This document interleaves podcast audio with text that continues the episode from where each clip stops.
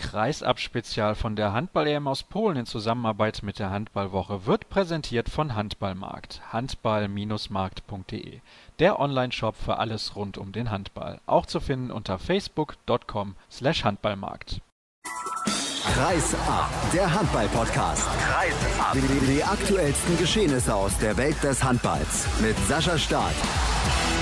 Nächster Medientag hier bei der Europameisterschaft in Breslau und hallo und herzlich willkommen zur nächsten Folge von Kreisab aus Polen. Bei mir sind die beiden Co-Trainer, Axel Kromer und Alexander Hase. Erstmal schön, dass ihr euch die Zeit genommen habt. Und ich möchte heute gerne ein bisschen genauer auf die Rolle des Co-Trainers eingehen. Axel, fangen wir mal mit dir an. Warum ist denn die Rolle des Co-Trainers erstrebenswert?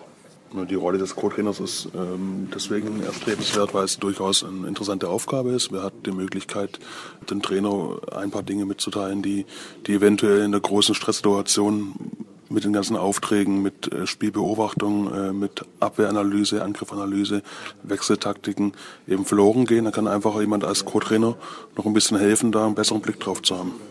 Wie sieht das aus deiner Sicht aus? Naja, so viel habe ich jetzt nicht mehr hinzuzufügen. Ich glaube, dass es immer ganz gut ist, wenn man noch noch zwei Augen auf der Bank hat und ähm, bei uns ja sogar noch zwei Augen weitere, zwei weitere Augen auf der Tribüne, die vielleicht eben nicht in der absoluten Stresssituation sind und ähm, Informationen geben können, die möglicherweise der Bundestrainer in dem Augenblick äh, nicht wahrnimmt. Und das hilft, glaube ich, der Gesamtsituation schon, der Gesamtsituation schon. Ist es denn so, dass der Co-Trainer so massiven Einfluss darauf hat, was auf dem Spielfeld passiert? Oder wie würdet ihr das sehen? Ich meine, klar, ihr könnt natürlich jetzt sagen, ihr habt massiven Einfluss, aber im Endeffekt, wie groß ist denn der Einfluss? Liegt er vielleicht bei 20 Prozent, bei 40 Prozent? Wie ist da auch die Absprache mit Dago in diesem Fall? Ja, da kann man sicherlich keine Prozentzahlen nennen. Es ist auch so, dass ähm, man, wenn man eine Meinung hat, die man sich gebildet hat aufgrund von einer Wahrnehmung, dann sicherlich auch mit verschiedenen Intensitäten in Diskussionen reingeht. Also man kann einmal einen Vorschlag machen, man kann einen Vorschlag dann mehrmals noch wiederholen und dann vielleicht wirklich den Trainer auch versuchen zu überzeugen, dass die Wahrnehmung von einem als Co-Trainer in dem Fall entscheidend ist. Aber im Normalfall hat man einfach einen Vorschlag und dann ist die, die Entscheidung natürlich dann ganz klar bei, bei Dago, der dann sagt, okay, hilft mir weiter, versuche ich, oder er sagt, nein, ich habe eine andere Idee und behalte mein System bei. Wo liegen denn die Hauptaufgaben von euch beiden während dieses Turniers? Na, ich glaube, die sind, die sind ähm, auf mehreren oder an mehreren Stellen verteilt. Zum einen machen wir natürlich ähm, abwechselnd die, die Vorbereitung auf den jeweils nächsten Gegner videotechnisch. Ähm, das heißt, Axel hat jetzt ähm, sich sehr intensiv bereits mit Dänemark auseinandergesetzt ähm, und ähm, versuchen dort dem Bundestrainer und auch natürlich der Mannschaft dann ein Bild zu vermitteln, ähm, wie Dänemark spielt, mit welchen Taktiken, ähm, mit welchen Varianten. Und zum anderen sind wir natürlich ähm, sowohl also auf der Bank als auch natürlich, ähm, wenn wir hinter der Tribüne sind, so etwas wie ein Spiegel. Also zu sagen, okay, was, was, äh, also ein Spiegel für den Trainer, aber auch ein, ein Reflexionspunkt, einfach so das, das, was Axel quasi gerade gesagt hat, zu sagen, okay, so ist unsere Sicht der Dinge, ohne dabei natürlich zu vergessen, dass der Bundestrainer am Ende die finale Entscheidung fällt. Bei welchem Thema gab es denn die hitzigsten Diskussionen hier jetzt bislang bei der Europameisterschaft? Nee, es wird ja nie hitzig, sondern wir beide wissen genau unsere Rolle. Wir wissen ganz klar, dass wir das Vorschlagsrecht haben. Es ist nur so, dass man in der Tat ab und zu mal eine Empfehlung mehrmals ausspricht, in der Hoffnung, dann vielleicht doch überzeugen zu können oder einfach nochmal in Erinnerung zu rufen, dass man bereits vor zwei Minuten eine, eine, Idee gehabt hätte, eine Wahrnehmung schildert, eine Ermüdung von einem Spieler, ein, ein, Problem im taktischen Bereich und so weiter und so fort. Das ist aber niemals, also überhaupt niemals hitzig bei uns. Ja, ich denke, eine sachliche Arbeitsatmosphäre ist sowieso immer das, wo am meisten bei rauskommt am Ende des Tages. Alex, du bist ja Lehrer ne? und jetzt hat der Kollege eben schon gesagt, du redest dann gerne mal ein bisschen länger, ne? wenn du Antworten gibst. Im Spaß hat er es ja gesagt, aber darf ich ja hier, glaube ich, erwähnen. Bist du dann derjenige von euch beiden, der häufiger das Wort ergreift, wenn es in die Vorschläge geht, was Dago dann eventuell umsetzen kann im Spiel?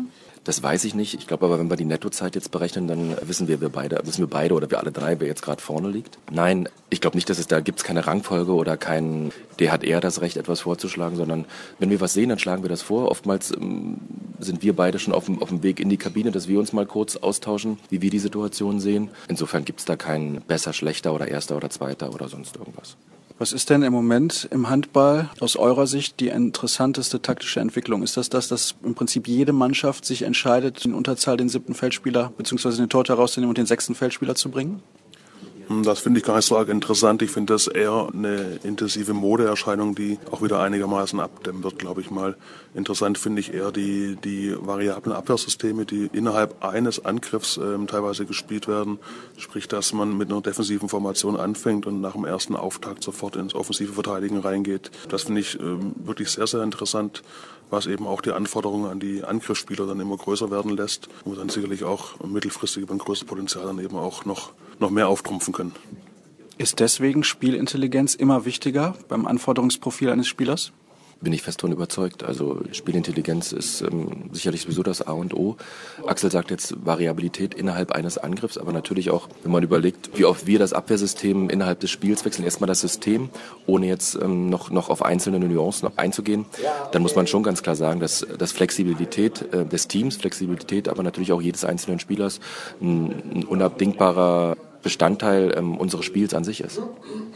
Wer ist denn in dieser Rolle aus eurer Sicht, was Spielintelligenz angeht und Qualität sowohl im Angriff als auch in der Abwehr im Moment der führende Spieler auf der Welt? Ist es nach wie vor Nikola Karabatic oder sagt ihr, es gibt auch zwei, drei jüngere Spieler, die man auf jeden Fall im Blick haben muss, die vielleicht nicht sein Level erreichen, denn das ist natürlich unglaublich, weil er ja auch über die Jahre unfassbar viel gewonnen hat, aber die zumindest diese Rolle einnehmen können?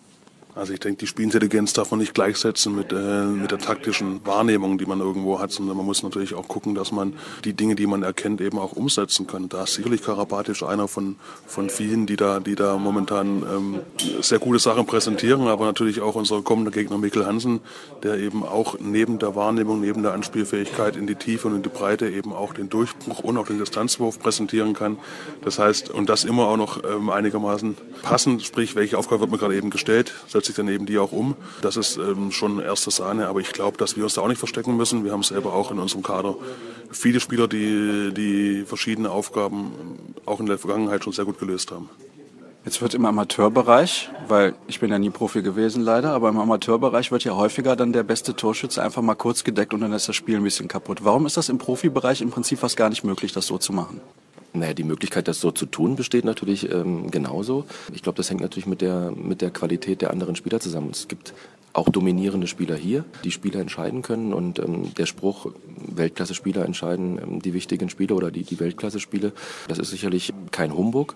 Und dennoch ähm, ist die, die Qualität der Nachbarspieler inzwischen so groß, dass die Räume natürlich durch so eine kurze Deckung enorm groß werden und die äh, wissen die Jungs dann natürlich auch zu nutzen.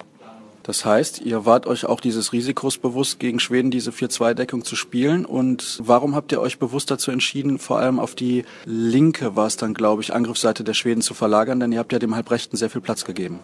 Ja gut, da fließen natürlich einige Sachen mit ein. Zum einen die Analyse der eigenen Mannschaft, in welchem Bereich wir ähm, diese offensiven Formationen besser spielen können, in welchem Bereich wir vielleicht Angriff, Abwehr, einen kürzeren Wechselweg haben. Und dann natürlich auch die, die, die Fähigkeiten der jeweiligen Spieler. Jetzt war es sicherlich für einige überraschend, dass wir die rechte Seite ähm, freigelassen haben, weil dort eben in der ersten Hälfte die meisten Tore gefallen sind. Wir haben da ein bisschen die, die Erwartung gehabt, dass da vielleicht weniger Lösungsmöglichkeiten dann eventuell gezogen werden können. Und deswegen haben wir diese Idee so geäußert, auch weil wir natürlich was Ähnliches auf der Seite schon mal gespielt hatten. Oh, das habe ich dann gar nicht mitgekriegt. Muss ich, glaube ich, nochmal das eine oder andere Video studieren. Alex, wenn man jetzt so ein Spiel gegen Dänemark vorbereitet, was sind die Hauptpunkte, auf die man da achten muss? Gibt es dann mehr Blickpunkt auf die defensiven Lösungen, die die Dänen immer wieder finden? Denn die haben zum Beispiel gestern gegen Spanien zwischendurch herausragend gut gedeckt, am Anfang nicht ganz so aggressiv, haben dann immer mehr Mittel gefunden in der Abwehr. Oder achtet man mehr auf die Offensivlösungen? Ich glaube, da gibt es keine, keine Priorität, sondern wir versuchen natürlich auf, auf beide Seiten gleichmäßig ähm, uns zu konzentrieren. Wir versuchen ähm, gute Lösungen gegen die Angriffssysteme der Dänen zu finden, bei uns in unserer Abwehr, mit unserem Abwehrsystem und versuchen natürlich auch gleichzeitig ähm, Vorschläge unseren Jungs zu präsentieren, mit welchen Möglichkeiten wir ähm, den Abwehrregel der Dänen knacken. Also ich glaube nicht, dass es da eine, eine Priorität gibt für eins. Was können die Dänen denn offensiv besonders gut? Sie haben ähm, auf jeden Fall schon mal zwei Spieler, die aus dem Rückraum ähm, auch über die Abwehr werfen können, mit, mit Mensa Larsen und mit Mikkel Hansen. Ähm, dann haben Sie mit Damgard jetzt vor allem auch einen präsentiert, der, der sehr viel auch im Schlagwurfbereich tiefe Würfe aus dem Rückraum anbringen kann, dass sie in den Durchbruch gehen können. Das äh, haben Sie uns schon immer gezeigt. Von daher ähm, ist der Positionsangriff sehr, sehr, sehr variabel. Und dazu kommt eben noch die Gegenschussqualität, die Dänemark schon seit Jahren präsentiert, die sicherlich auch sehr schwer zu verteidigen ist. Lass uns kurz über die Defensive der Dänen sprechen. Ich habe es eben schon gesagt, die wurde im Laufe der ersten Halbzeit gegen die Spanier immer aggressiver. Ist das die einzige Möglichkeit, vielleicht ein bisschen mangelnde Physis auszugleichen, weil die Dänen jetzt nicht ganz so schwer sind und körperlich stark wie zum Beispiel die Spanier? Ja gut, dafür sind sie natürlich im, im individuellen Abwehrverhalten wirklich unglaublich gut.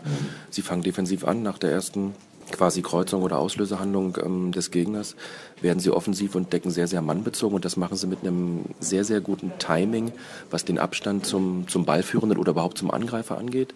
Das heißt, da muss man sehr, sehr gut die Räume angreifen. Und wenn uns das gelingt, sind sicherlich auch genügend äh, Räume da, die man, die man für den Angriff nutzen kann. Aber ich finde, dass sie gestern, das hast du selbst gerade gesagt, gerade in der zweiten Halbzeit eine herausragende Abwehrleistung geboten haben. Dennoch denke ich, dass wir, dass wir Möglichkeiten besitzen, dort erfolgreich äh, gegen anzugreifen. Wie viel ändert sich taktisch für eine Mannschaft, wenn zwei Spieler ausfallen, die normalerweise in der ersten sechs stehen? Oder ersten sieben besser gesagt? Also die Mannschaftstaktik ähm, ist natürlich jetzt nach den Ausfällen noch nicht ähm, final besprochen. Prinzipiell haben wir trotzdem eine gemeinsame Spielauffassung, eine Spielidee, die wir, die wir auch mit wechselndem Personal umsetzen wollen. Wir haben trotzdem noch 14 Spieler dabei, die nicht ausgefallen sind, die bisher erfolgreich gespielt haben. Und dann werden wohl eher die potenziell beiden neuen Spieler sich an das System mit anpassen müssen. Das heißt, alle anderen 14 plötzlich an zwei neue Spieler anpassen müssen ja, der Husten und die Viren gehen hier ein bisschen um im Mannschaftshotel der deutschen Nationalmannschaft. Thema Belastung wollte ich auch gerade noch ansprechen.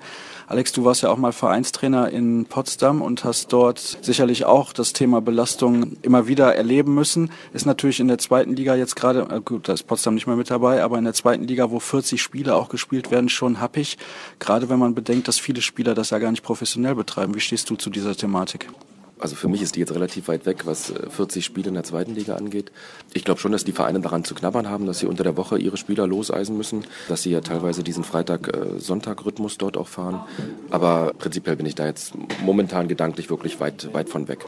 Nein, ich meine das jetzt auch gar nicht unbedingt auf die zweite Liga bezogen, sondern vor allem eben darauf, dass das sich ja auch auf die Nationalspieler im Endeffekt auswirkt, wenn die Belastung zu groß ist in den Vereinen. Okay, aber das hat, das hat ja an sich nichts mit der zweiten Liga zu tun. Generell sprechen wir davon, dass die, dass die möglicherweise, äh, Axel, muss mir jetzt mal, wie war die Grafik, 85 Pflichtspiele haben, 80 Pflichtspiele haben die Nationalspieler plus Testspiele, dann sind die vielleicht bei, bei 100, 100 Wettkämpfen im Jahr. Das bedeutet, wenn man das hochrechnet, dass die alle drei Jahre, alle drei Jahre, alle drei Tage ein Spiel haben. Und das ist natürlich schon Wahnsinn. Also wo, zu welcher Phase soll dann noch trainiert werden, wenn es quasi wirklich permanent darum geht, ähm, zu spielen? Was kann man überhaupt noch vorbereiten? Wie kann man junge Spieler individuell weiterbringen? Das ist jetzt mal die Frage, die man aus trainingstechnischer Sicht hat. Und natürlich dabei muss man sehen, dass die Jungs auch ähm, nur einen sehr begrenzten Zeitraum haben, damit Geld zu verdienen und dass die sehr genau auf ihren Körper achten müssen und dass die Belastung momentan durch diese häufigen Spiele plus Reisen, man, das man auch überhaupt nicht unterschätzen darf, einfach immens groß ist und aus unserer Sicht auch einfach zu groß ist. Ich glaube, wir können uns glücklich schätzen, dass wir nicht noch von Danzig nach Breslau reisen mussten, oder? Auf jeden Fall sind wir sehr zufrieden, dass wir hier bei uns in, in Breslau bleiben durften. Wir haben natürlich auch noch einen glücklichen Spielplan bekommen jetzt für die, für die Hauptrunde. Wir hatten diese Reise nicht, wenngleich ich von den Dänen gehört habe, dass die Reise wirklich in Perfektion organisiert war. Sie hatten einen eigenen Flieger als, als die drei Mannschaften. Sie hatten einen VIP-Eingang, hatten ihr Gepäck durchschieben können. Also es war wohl jetzt von der Reise her keine große Belastung. Trotz allem sind wir natürlich jetzt gerne hier in unserer Halle und werden diesen vermeintlichen Heimvorteil auch weiterhin nutzen wollen.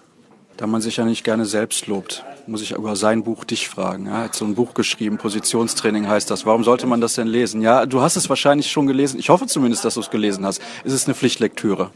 Für jeden Handballtrainer der Welt sollte das eine Pflichtlektüre werden. Ich denke, dass es auch kurz davor steht, in, in wie viele Sprachen übersetzt zu werden, in 25 Sprachen übersetzt zu werden. Nein, ich glaube, dass Axel dort ähm, schon auch durchaus ein kleines Manifest für den Handballer auf den einzelnen Positionen geschrieben hat. Und ja, jeder, der, der sich für Handball interessiert, sollte dort auf alle Fälle reinschauen. Warum hast du dich in dem Buch ausgerechnet darauf fokussiert? Ja, da muss ich dazu sagen, dass es einfach eine, eine Sache ist, die mir seit, seit Jahren auf der Seele brennt, dass wir ähm, im, gerade auch im Nachwuchsbereich des deutschen Handballs immer schon sehr, sehr früh darüber diskutieren, wie wir die Kooperation verbessern können, welche Knotenpunkte wir beim Kreuzen, beim langen Kreuzen, beim Kreuzen ohne Ball beachten sollen, warum die Sperre eine halbe Sekunde früher kommen sollte, um dann das 2 gegen 2 besser lösen zu können. Und ich habe mir immer gesagt, warum müssen wir immer über 2 gegen 2 und 3 gegen 3 sprechen? Wenn das Handballfeld doch 20 Meter breit ist und da nur sechs Menschen stehen.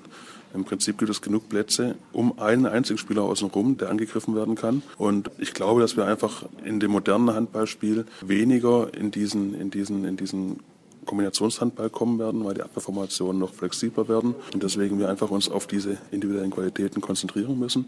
Und da sind ganz einfach im Rückraum andere Qualitäten gefragt als auf Außen und auf Außen wiederum andere als im Kreis, weil das einfach andere Anforderungen sind. Das heißt, das Buch für die Torhüter bringst du dann demnächst raus? Ich glaube nicht, das sollten Experten herausbringen, die sich mit dem Torwartspiel ganz genau auskennen. Dann gucken wir mal, was da demnächst auf dem Markt entscheidet. Ich danke euch recht herzlich, dass ihr mir zur Verfügung gestanden habt. War ein langes Gespräch. Ich hoffe auch interessant genug für die Hörer. Und ich wünsche mir, dass wir die richtigen taktischen Maßnahmen auch im Spiel gegen Dänemark finden. Dankeschön. Mein nächster Gast heute beim Medientag des Deutschen Handballbundes ist Erik Schmidt. Erik, wie hast du denn gestern geschlafen? Ich habe lange gebraucht, um einzuschlafen, muss ich sagen. Also ich war um, um halb drei, glaube ich, ungefähr, war ich dann so auf dem Level, dass ich sage, okay, ich jetzt, jetzt wäre ich soweit. Und dann bin ich irgendwann eingeschlafen. Und heute Morgen wieder aufgewacht um halb zehn. Also ja, hat schon ein bisschen gedauert, aber ich habe hab sehr gut geschlafen. Das heißt, ihr seid flexibel darin zu entscheiden, wann ihr zum Frühstück geht? Wir frühstücken bis 10 Uhr. Und das, da haben wir ein paar Leute, die sitzen schon um 6.30 Uhr dort, wie Carsten Lichtlein. Also ist ein bisschen überspitzt, aber du weißt, worauf ich hinaus will. Und ein paar kommen fünf Minuten vor 10 das, äh, ja, heute Morgen zum Beispiel bin ich mit meinem Zimmerkollegen Peach zum Frühstück gelaufen und es war niemand da. Dann haben wir schon gedacht, dass irgendwas falsch läuft, aber dann äh, sind so die nächsten eingetrudelt und ja, das ist äh, sehr variabel. Was macht das Einschlafen für dich schwierig? Ist es so, dass du dir sehr, sehr viele Gedanken machst oder dass der Körper noch ein bisschen voller Adrenalin ist? Auf jeden Fall das Adrenalin. Also ich habe das normalerweise nicht, dass ich so lange wach liege. Aber nach so einem Spieltag und wenn es so hektisch war und so äh, aufregend wie gestern, dann kann das schon mal ein bisschen länger dauern, was auch überhaupt nicht schlimm ist. Also man kann sich dann nach so einem Spiel noch austauschen mit seinem Zimmerkollegen und ja, es ist nicht so, dass ich äh, verkrampft versuche einzuschlafen, sondern ich habe den Abend einfach genossen. Es war, war eine sehr angenehme Stimmung und ja, darf es ruhig mal ein bisschen länger dauern, bis man einschläft. Ja, nach einem Sieg und jetzt einem Endspiel quasi ums Halbfinale gegen Dänemark kann die Stimmung ruhig mal gut sein, das ist ja ganz klar. Mir gehen ja als Reporter ein bisschen die Fragen aus. Ne? Deswegen habe ich dich vorher schon mal kontaktiert und gefragt, worüber können wir denn sprechen. Du hast mir erzählt, du bist äh, zumindest früher Eishockey-Fan gewesen. Äh, bist du das jetzt nicht mehr oder wie meintest du das? Ja, es, es, es äh, wird schwieriger in Hannover. Also vorher habe ich in Mannheim gewohnt und da war ich regelmäßig bei den Adler Mannheim und hatte quasi die Heimspielstätte mit der SAP Arena direkt vor der Haustür. Also von meiner Wohnung damals habe ich mit dem Auto knapp zehn Minuten gebraucht, bis ich dort war. Und jetzt in Hannover gibt es noch die Scorpions und die Indians, die in der Oberliga spielen, glaube ich. Aber das ist halt nicht mehr, ist halt nicht mehr DEL, also nicht mehr Deutsche Eishockeyliga. Und ja, ich würde gerne erstklassigen Eishockey in Hannover sehen und äh, gibt es im Moment leider nicht. Ich wollte auf jeden Fall mal zu einem Spiel von Scorpions gehen. Mal gucken, wann sich das ergibt und wann sich das anbietet. Du wirst also den nächsten Verein, wenn du irgendwann mal die Recken verlassen wirst, nach dem Eishockey-Standort DEL aussuchen. Ist das richtig? Das ist völlig richtig, definitiv. Ja, gut. Dann sollten jetzt einige Manager ja hoffentlich aufgepasst haben und die entsprechenden Angebote vorlegen. Wir haben uns auch darüber unterhalten, witzigerweise, als wir kurz geschrieben haben, was du in der Kindheit so gemacht hast. Da habe ich dich gefragt, hast du auch mit Lego gespielt? Blöde Frage, denken jetzt die Hörer, aber du bist auch Fan von Freizeitparks, deswegen kam er überhaupt da drauf. Ist ja schon so eine Sache, also ich kann das nur von mir sagen, ich bin auch verhältnismäßig groß, so mit Achterbahn fahren und so weiter, boah, da tue ich mich wirklich schwer. Aufgrund von Höhenangst oder weil du nicht reinpasst oder warum tust du dir das schwer? Ja, also ich sag mal, es sollte nicht allzu hoch sein, ja. Okay. Ja, ich, ich äh, bin auch jemand, der normalerweise schon Höhenangst hat, muss ich zugeben. Achterbahnfahren hat es mir komischerweise angetan. Also ist irgendwie genau mein Ding. Und ja, das Größenproblem ist bei mir eher, dass ich in manche Achterbahnen nicht reinpasse. Dann kann ich die einfach nicht fahren. Das ist natürlich mega ärgerlich und ich fühle mich ein bisschen diskriminiert, muss ich ehrlich sagen. Aber ähm, zum Beispiel der Europapark in Rust ist äh, ist für meine Größe sehr gut ausgelegt. Also es gibt eine Achterbahn, die ich dort nicht fahren kann. Das ist aber auch keine von den, äh, von den ganz großen Achterbahnen. Und ja, deswegen ist das mein äh, absoluter Favorit in Deutschland. Bist du dann generell ein mutiger, risikoreicher Typ? Hängt ganz stark von der Situation ab. Also ich glaube schon, dass es Situationen gibt, wo ich, äh, wo ich ein mutiger und risikoreicher Typ sein kann. Aber ich glaube, das hält sich sehr gut die Balance. Also ich, ja, ich würde das nicht als meine erste Charaktereigenschaft nennen. Also so Sachen wie Bungee-Jumping zum Beispiel würdest du dann eher nicht machen? Auf gar keinen Fall. Ich würde gerne Paragliding, würde ich gerne mal machen. Oder sowas wie äh, eine Heißluftballonfahrt oder sowas finde ich ganz interessant. Mm, nee, aber Bungee-Jumping und äh, Fallschirmspringen muss nicht unbedingt sein. Ja, ich glaube, das ist auch nicht so meins. Also hat ja dann auch wieder mit Höhe zu tun. Von daher kann ich das eh komplett vergessen. Aber ja, Freizeitparks habe ich gerade eben schon gesagt. Und hast du da einen Tipp, wo man auf jeden Fall mal hin sollte? Jetzt vielleicht auch mal außerhalb von Deutschland. Bist du schon mal irgendwo hingefahren in einen Freizeitpark, der nicht in Deutschland ist? Ja, ich, ich war mal in Göteborg vor, ist schon ein Weilchen her, sind schon, sind schon sechs, sieben, acht Jahre, glaube ich. Ich weiß nicht mehr, wie der Freizeitpark hieß. Der war auf jeden Fall auch nicht schlecht wie gesagt, mein absoluter Favorit ist der Europapark und ähm, ich versuche einmal im Jahr hinzufahren, weil es einfach ein, immer wieder ein schönes Erlebnis für mich ist und dann äh, schnappe ich mir meine Kumpels und dann haben wir da einen schönen Tag und das äh, kann ich auf jeden Fall weiterempfehlen. Also diesen Sommer wieder Rust und nicht Legoland? Ich war noch nie im Legoland. Doch ich glaube, ich war mal als Kind dort, aber habe keine Erinnerung mehr dran. Vielleicht geht es auch mal ins Legoland, mal schauen. Disneyland wäre auch was. Ja, Disneyland dann nächstes Jahr als Ausflug kurz nach dem Gewinn des WM-Titels in Frankreich. Das würde doch super passen, ne? Passt super. Machen wir so. Können wir uns darauf schon mal einigen.